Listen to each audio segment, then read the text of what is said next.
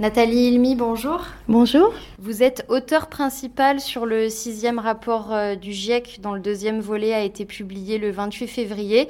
Alors cette fois, il s'agissait de synthétiser les connaissances scientifiques sur les impacts, l'adaptation et la vulnérabilité au changement climatique. Concrètement, quel a été votre rôle? Comment est-ce que vous avez travaillé? Alors en tant qu'auteur principal, on doit euh, regarder la littérature existante et essayer de l'évaluer. Donc euh, fait beaucoup de travail de lecture et ensuite on analyse toutes ces lectures pour arriver à rédiger ce rapport du GIEC. J'ai travaillé plus particulièrement sur le chapitre 18 qui est sur euh, les Climate Resilient Development Pathways. C'est les trajectoires de développement qui sont résilients face au changement climatique et sur la Méditerranée. Dans ce volet euh, du rapport du GIEC, l'idée c'était euh, de mettre en avant les manières dont on va devoir s'adapter pour réduire les risques en fait pour les populations humaines, c'est ça? Oui, en fait, ce rapport a fait le lien entre ce qui se passe au niveau changement climatique avec l'impact sur la planète et les écosystèmes et sur les êtres humains. Et dans ce chapitre, on essaye de proposer des options justement de développement qui soient en même temps résilients face au changement climatique. Pour expliquer vraiment euh, ce dont on parle, euh, est-ce qu'au plus près de chez nous, euh, il y a des conclusions qu'on peut tirer en ce qui concerne la Méditerranée et la Côte d'Azur Qu'est-ce que vous pouvez nous dire? Alors sur la Méditerranée, Méditerranée, on a justement ben, les problèmes de la température, de la montée des eaux. Vu que les villes sont très proches de la mer, on peut penser à construire des bâtiments qui sont euh, plus protégés par rapport à cette montée des eaux. On peut penser aussi aux problèmes d'écoulement des eaux, des routes qui permettent de faire évacuer les eaux en trop si on a des inondations. Si la neige arrête de fondre dans la montagne, on aura des problèmes d'eau potable. Donc il va falloir pouvoir euh, garder l'eau euh, qui se boit et l'utiliser par la suite. Ensuite, Ensuite, on a aussi euh, des possibilités d'avoir, comme ils ont fait à Nice, des coulées vertes qui permettent euh, d'aérer un petit peu les espaces urbains, ces îlots de chaleur en ville. Et est-ce que, à l'heure actuelle, euh, les politiques publiques sont à la hauteur de ces enjeux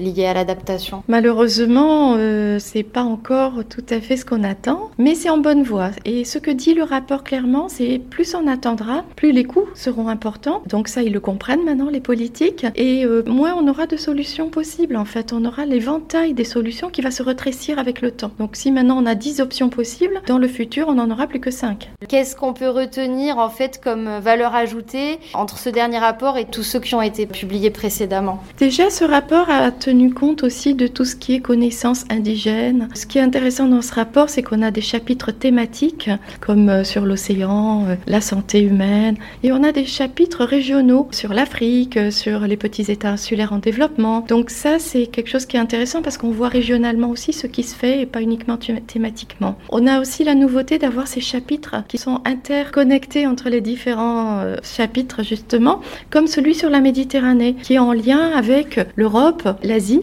et euh, l'Afrique. Dans les médias, c'est vrai qu'on n'a peut-être pas euh, assez expliqué euh, le contenu de ce rapport, puisque l'actualité est très particulière en ce moment. Est-ce que vous, vous l'avez vécu, ça, comme une frustration? C'est vrai qu'on a eu quand même une actualité qui était très riche par ailleurs et qui a un petit peu absorbé tout ce qu'on aurait pu dire au niveau du GIEC. Mais d'un autre côté, on a quand même réussi à faire passer certains messages qui sont très importants, et notamment l'urgence de l'action. Il faut agir de suite parce que chaque euh, décision va compter dans le futur au niveau du changement climatique. Et euh, donc vous, votre spécialité, euh, c'est l'économie environnementale. Le principe, en fait, c'est que vous allez chiffrer l'impact des dégâts, mais vraiment en espèces sonnantes et trébuchantes, c'est ça, pour faire comprendre en fait l'importance des enjeux On va chiffrer tous les coûts du changement climatique, mais aussi on va chiffrer les coûts de l'inaction. C'est-à-dire si on ne fait rien maintenant, plus tard, ça va être tellement plus cher, donc il faut agir de suite. Bon, on est en pleine campagne euh, présidentielle en France, mais on constate euh, quand même que finalement le climat, euh, c'est pas du tout un des sujets prioritaires en ce moment dans les débats. Vous dressez aussi ce constat?